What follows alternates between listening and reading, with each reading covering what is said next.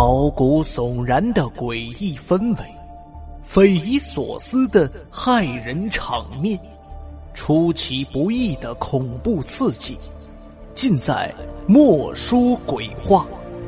今晚与您相伴。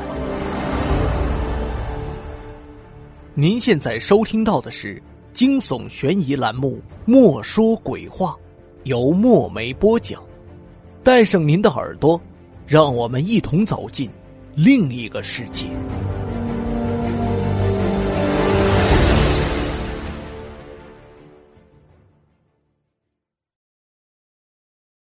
这个故事的名字叫《遇海琴魔》。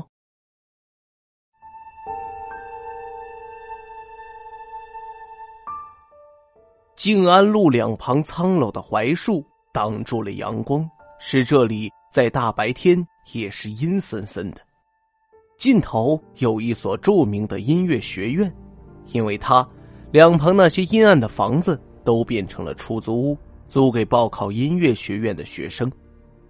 卢杰就是来报考的，他擅长的是小提琴。突然，有人在他的肩膀上拍了一下。同学，你要租房吗？我那里还有一间空房。卢杰抬头一看，说话的是一个身材高挑的姑娘。那姑娘自我介绍，名叫谢雨玲，也是拉小提琴的。谢雨玲热情的帮卢杰提着行李到了出租屋。这是一幢独立的二层小楼，楼下堆满杂物，楼上是两房一厅。谢雨玲租住在朝东的房间，朝西的空房还锁着。谢雨玲给房东打了一个电话，房东很快就拿来了钥匙，打开了那间空房。里面的东西都摆放的很整齐，只是器具上积了一层厚厚的灰尘。房东说：“这里原先也住着一个拉琴的，好像叫新宇，喏，就是墙上那位。”顺着房东的手指，卢杰看到床头贴着一张艺术照。照片里的女孩正在专注的拉琴，房东又说：“那姑娘走得很急，也没跟我打招呼，不少东西都没带走。不过我也习惯了，你们搞艺术的都不喜欢别人过问私生活吗？”奔波了一天，卢姐很疲惫了，身子一沾到床就睡着了，但在后半夜，她被一阵琴声惊醒了。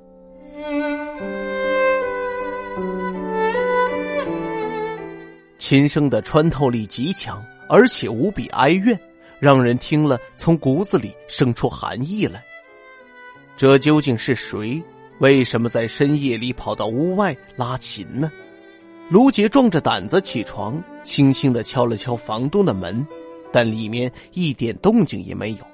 他就小声的叫了几声：“雨玲姐”，也没有人回答。卢杰觉得孤独无助。他拉亮电灯，让客厅里灯火通明。他的胆子也壮了许多，他猛地拉开门，要看看到底谁在外面拉琴。只见对面的楼顶上有一个白色的身影一闪，消失在夜色中。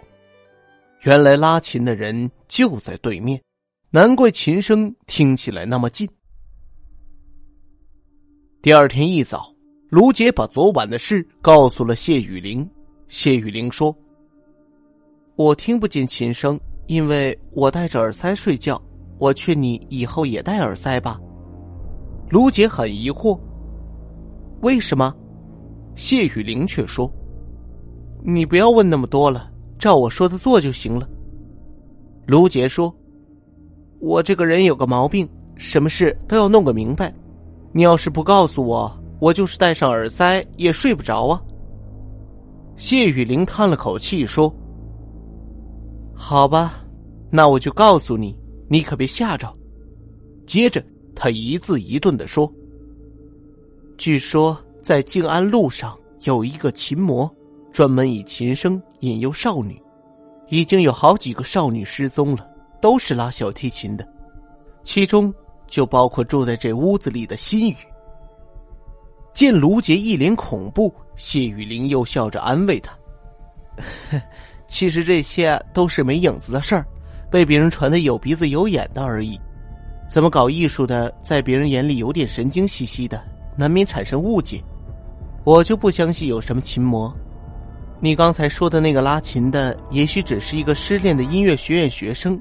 那几个少女也不见得真是失踪了，他们也许是没考上就回去了。”也许是去了别的地方发展了，我去你戴耳塞，也就是图个耳根清净。说完，他还拿出了两个耳塞送给了卢杰。卢杰心里的不安并没有消除，昨夜那个白色身影真的是失恋的学生？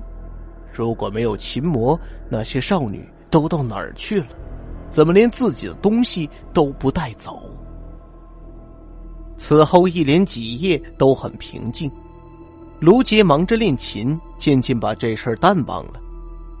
这天傍晚，谢雨玲说有重要的事出门，卢杰把她送到路口，转身往回走的时候，眼角的余光突然瞥见了一个白色的身影。他揉了揉眼睛，却发现空无一人。难道是自己眼花了？那一晚。谢雨玲没有回来，第二天、第三天，卢杰再也没有看到谢雨玲，打他的手机也显示关机。难道真的有琴魔？卢杰想起了那神秘的琴声和幽灵般的白色身影，不由得一阵恐惧。就在这时，那凄惨的琴声又在午夜响起来了。卢杰心里一阵发紧，这一次，秦魔是冲着自己来的。既然谢雨玲戴着耳塞也躲不过，自己害怕又有什么用呢？他把心一横，没有开灯，却拿起了床头的琴，屏气凝神，轻轻的拉动琴弦，瞬间，欢快的音符跳跃而出，一下子压过了外面的琴声。外面的琴声停了一下。仿佛琴魔没有料到卢杰竟敢跟他较量，但琴声随即又响了起来，比刚才更凄惨。卢杰是个脾气倔强的女孩，她毫不犹豫的拉起了另一首欢快的曲子，和琴魔较上了劲儿。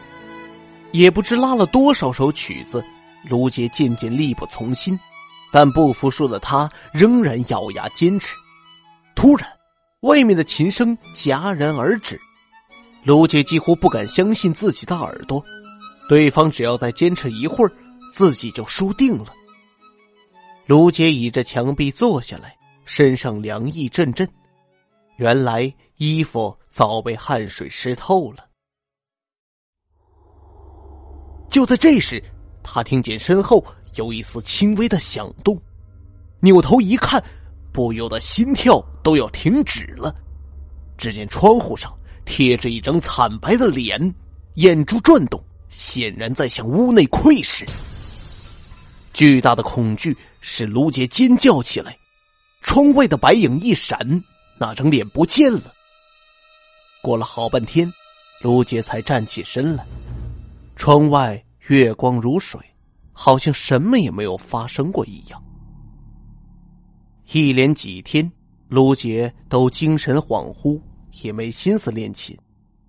就在他犹豫要不要报警的时候，却突然在路上看到了那个熟悉的白色身影。那是一个瘦高个儿，穿着一件白色风衣，竖起的领子遮住了半张脸。虽然如此，但卢杰还是认出了他，因为那个背影太熟悉了。瘦高个正在拉琴，脚下的琴盒已经装了一堆零钞，琴声感染了路人，大家纷纷驻足。卢杰起初觉得恐惧，只想快点逃走，离这人越远越好。但不知是被琴声感染了，还是因为在白天，他的恐惧感渐渐消失了。他看着那个专注拉琴的年轻人，心里充满了疑问。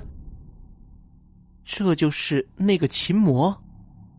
又拉了几首曲子，白衣人向听众深深的鞠了一躬，收起琴走了。卢杰犹豫了一下，很快做出了决定，跟上他，把事情弄个水落石出。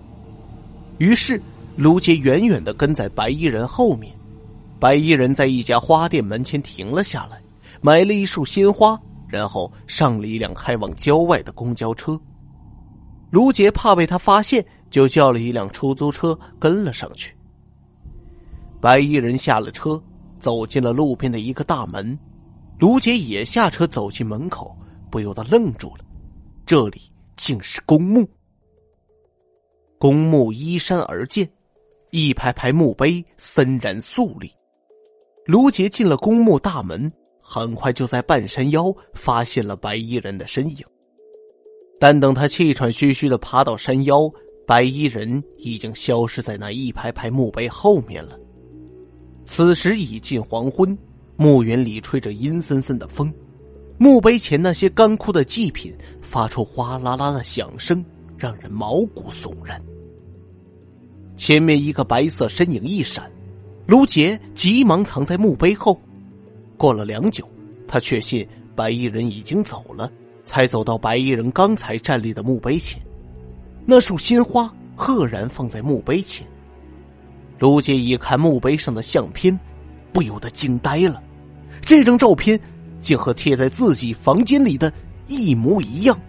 照片上的人，竟是失踪已久的心雨。环顾四周。卢杰总觉得有些异样，好一会儿，他突然明白过来：新宇墓旁的那座坟墓墓碑竟是空白的，新宇已经死了，而且被神秘的埋葬在这里。那他旁边的那座墓穴是留给谁的呢？空白的墓碑将要刻上谁的名字？卢杰冷汗直冒，山风吹来，他不由得打了个冷战。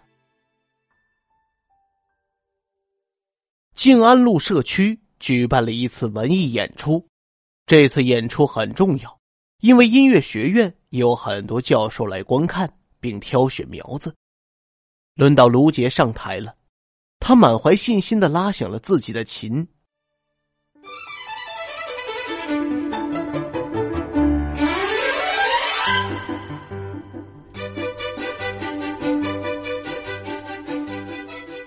正当他拉得如痴如醉的时候，台下突然响起了一阵哀怨的琴声。这琴声穿透力极强，一下子打乱了卢杰的节奏。卢杰抬头一看，发现站在观众席上拉琴的正是白衣人。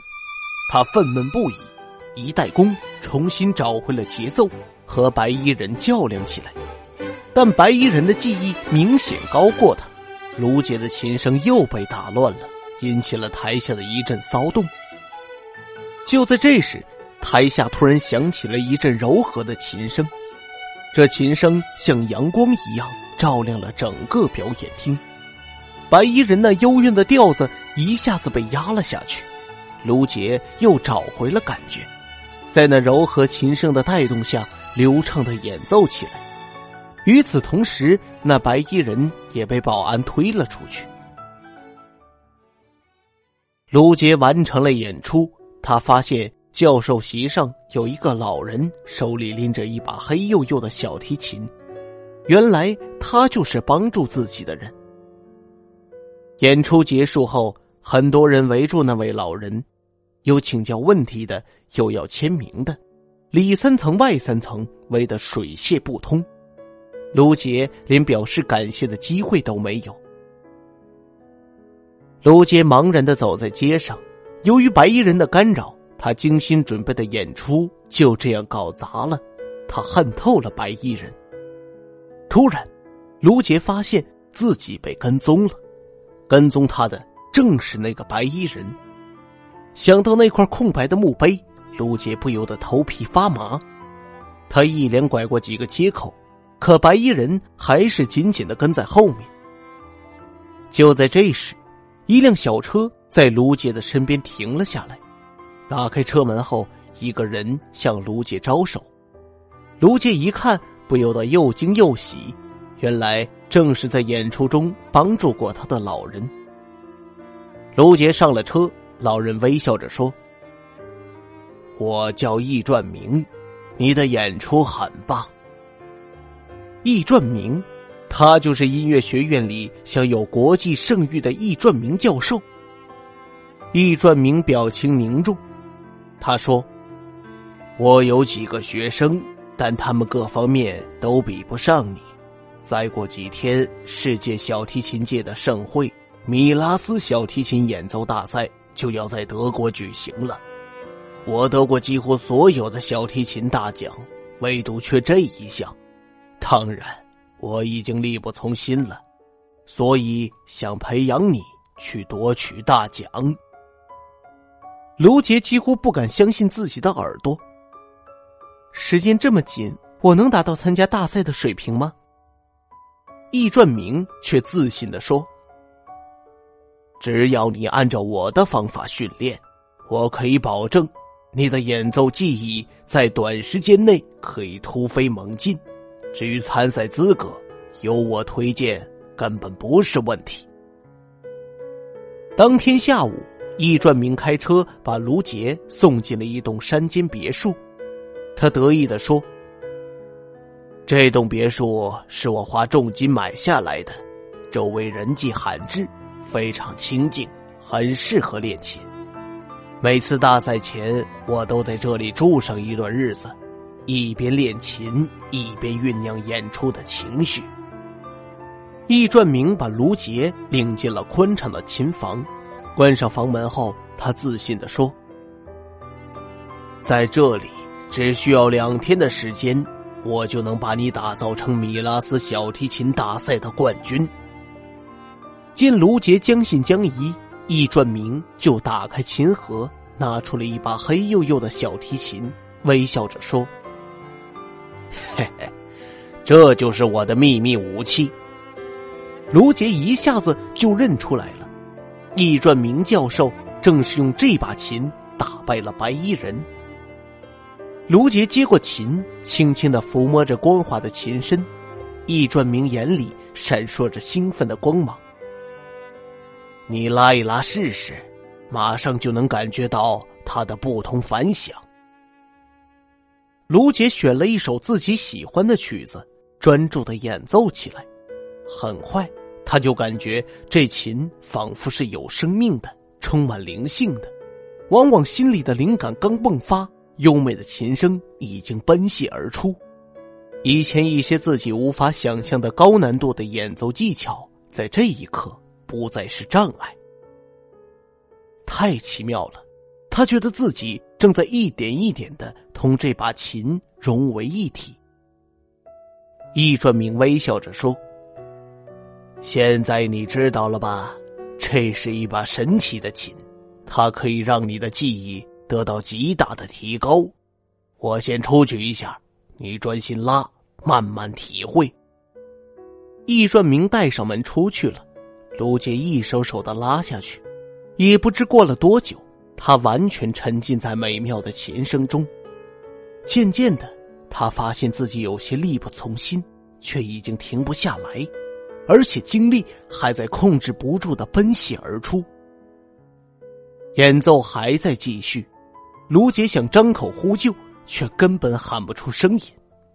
就在这时，他突然听到了一阵凄惨的琴声，这极具穿透力的琴声冲击着他的耳骨。卢杰的脑子一激灵，突然恢复了意识，他的手终于停下来了。白衣人来了。秦魔竟然跟踪到了这里，卢杰叫了易教授几声，却没有应答。难道他已经遭了秦魔的毒手？刚才自己停不下来，看来也是秦魔的伎俩。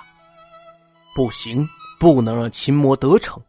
可是自己的琴艺远不如他，又怎么能斗得过他？卢杰略一思索，有了主意。他重新又拿起了琴。和门外的琴声相抗，不知道拉了多久，卢杰已经大汗淋漓。突然，他凭直觉看到门外的琴声停了，就放下了琴。门外已经变得死一般寂静。卢杰鼓起勇气，猛地拉开门，一个人咕噜噜的滚了进来。他猝不及防被撞倒在地。撞倒卢杰的正是那白衣琴魔，琴魔全身被汗水浸透，仿佛刚刚经历了一场生死搏斗，呈虚脱状态。你的琴，好厉害！白衣人难以置信的说。卢杰突然明白过来，自己凭借那把琴竟然打败了琴魔。卢杰挣扎着正要站起来。门口又无声无息的出现一个身影，卢杰吃了一惊，仔细一看，却是易传明。只听易传明说：“卢阳，你曾经是我的得意门生，现在却败在我刚收的学生手里，你还有什么话可说？”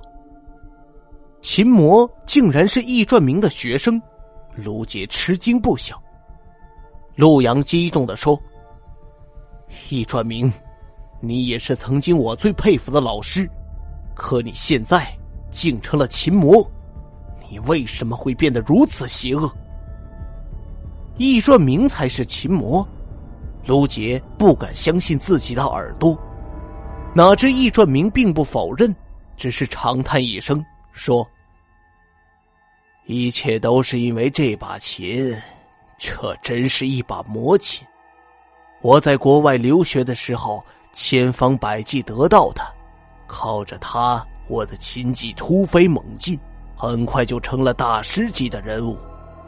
可后来我发现它贪婪无比，会吸取人的精力和记忆。当年我年富力强，尚能控制他，近些年来却越来越力不从心，有几次差点死在他手里。那时候我本不该再碰他，或干脆毁了他，可是我做不到啊！他像是魔鬼一样诱惑着我，无可奈何，我只好每次使用他前，先找一个记忆很好的年轻人，让他吸取精力和记忆，喂饱他，这样我使用起来才安全。而且这琴的能力似乎增长了。演奏起来更加动听，因为年轻女孩比较容易控制，所以我专挑那些琴艺好的女孩。到今天已经是第五个了。卢杰恍然大悟，难怪自己刚才停不下来。陆阳拾起那把琴，将信将疑的说：“这琴真有那么神奇？”他试着拉了一下琴弦，优美的琴声流淌出来，于是他忍不住专注的演奏起来，脸上的表情越来越沉醉。卢杰突然意识到不妙，他上前一步，猛地一掌将琴打落在地，那琴就啪的一声落在地上，琴弦也断了。陆阳愣愣的站着，还未醒悟，卢杰忍不住叫道。陆阳，这琴很邪门，你不能拉。陆阳这才猛然醒悟，他懊恼的说：“我刚才一拉就停不下来，差点坏了事儿。本来已经筋疲力竭的他，现在连站都站不起来了。”见卢杰能站起来，易传明吃了一惊，结结巴巴的说：“你拉了那么久的魔琴，居然还能站起来？”这不可能，你应该早晕过去了。卢杰冷冷一笑，摊开手掌，上面竟然是两只耳塞。刚才我的琴声被陆阳打乱，知道自己斗不过他，我就戴上耳塞，不去听他的琴声，以免被干扰。没想到我也因此听不到魔琴的声音，没有再被他诱惑，吸取精力和记忆。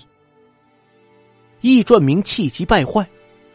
想不到我精心设计的一箭双雕之计，竟然坏在两只小小的耳塞上。这也许是天意呀！他狂笑起来，笑得比哭还难听。突然，房间里漆黑一片，接着听到“砰”的一声巨响，房门关上了。卢杰摸索了好半天，才找到开关，打开了电灯。两人这才发现，易转明已经溜走了，地上的魔琴也不见了踪影，只有陆阳的琴还躺在那里。卢杰连忙去开房门，但房门已经被人从外面锁上了，怎么也弄不开。两人惊惶四顾，才发现这房间连一个窗户都没有。陆阳躺在地上喘息了好半天，体力才恢复过来。他一脚一脚的踹着房门，但房门却纹丝不动。他愤怒的大喊，直到喊得声嘶力竭，门外依然无声无息。卢杰掏出手机报警，但手机根本就没有信号。完了，咱们要被困死在这里了。陆阳绝望的坐在地上。卢杰说：“咱们必须发出声音，让外面的人听到。房间里没有水，咱们不能总是大喊大叫，那样渴得更快。有了，咱们来拉琴，轮流拉，让外面的人听到。”说不定会过来看看，那时候咱们再求救。你的琴声穿透力强，如果有人经过，一定会听到的。陆阳点了点头。拉就拉吧，全当给自己奏安魂曲了。说着，他拿起了琴，拉了起来。两个人轮流拉琴。陆阳告诉卢杰，自己和心雨青梅竹马。两人都有音乐天赋，后来陆阳考上了这所音乐学院，因为学费高昂，新宇就去打工挣钱供陆阳上学。陆阳心里除了爱之外，更多了份感动。陆阳毕业后要帮新宇实现自己的梦想，于是新宇提着琴盒来到静安路，但没想到不久他就音信全无。陆阳焦急万分。辞掉工作，来到静安路，发誓要找到心雨。因为情不能自已，他常常到新宇以前住的房间外拉琴。卢杰用琴声回应，他恍惚之间以为是新宇回来了，才会攀到窗外凝视。没想到，差点把卢杰吓个半死。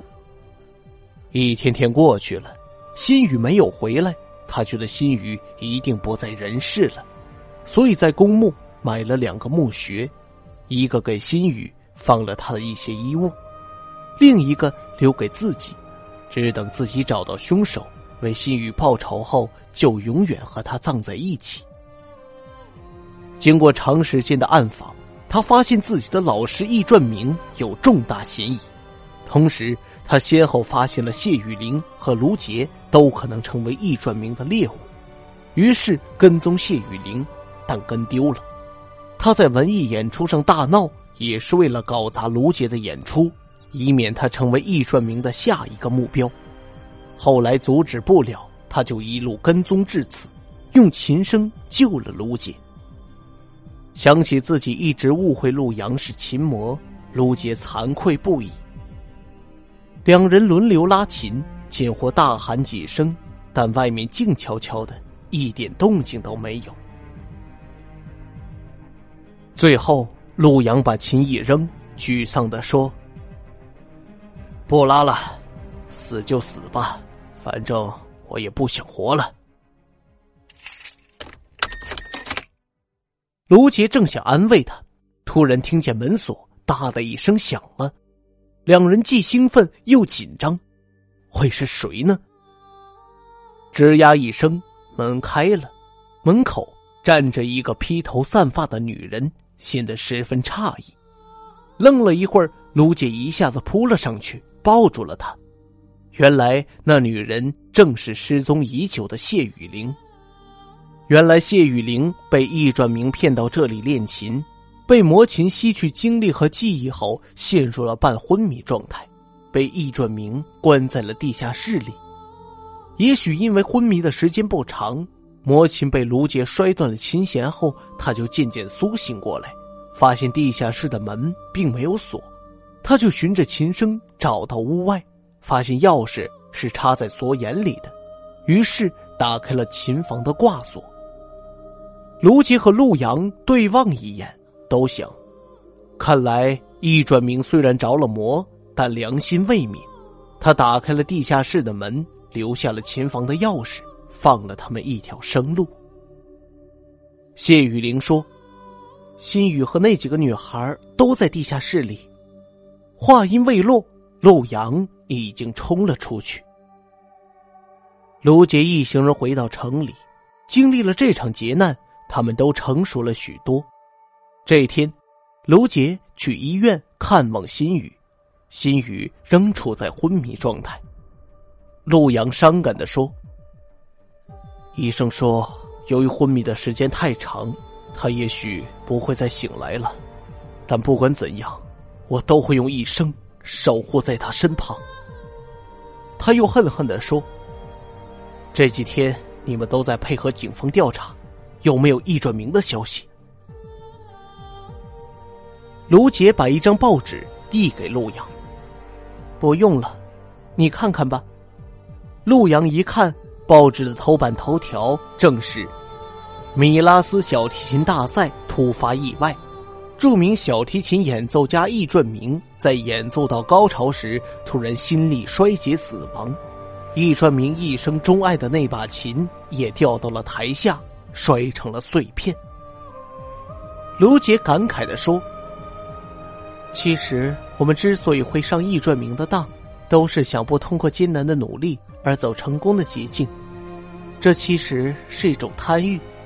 易传明知道琴魔危险难以控制，但还是一步步滑向深渊，最终死在魔琴上，也是因为心中的贪欲呀。”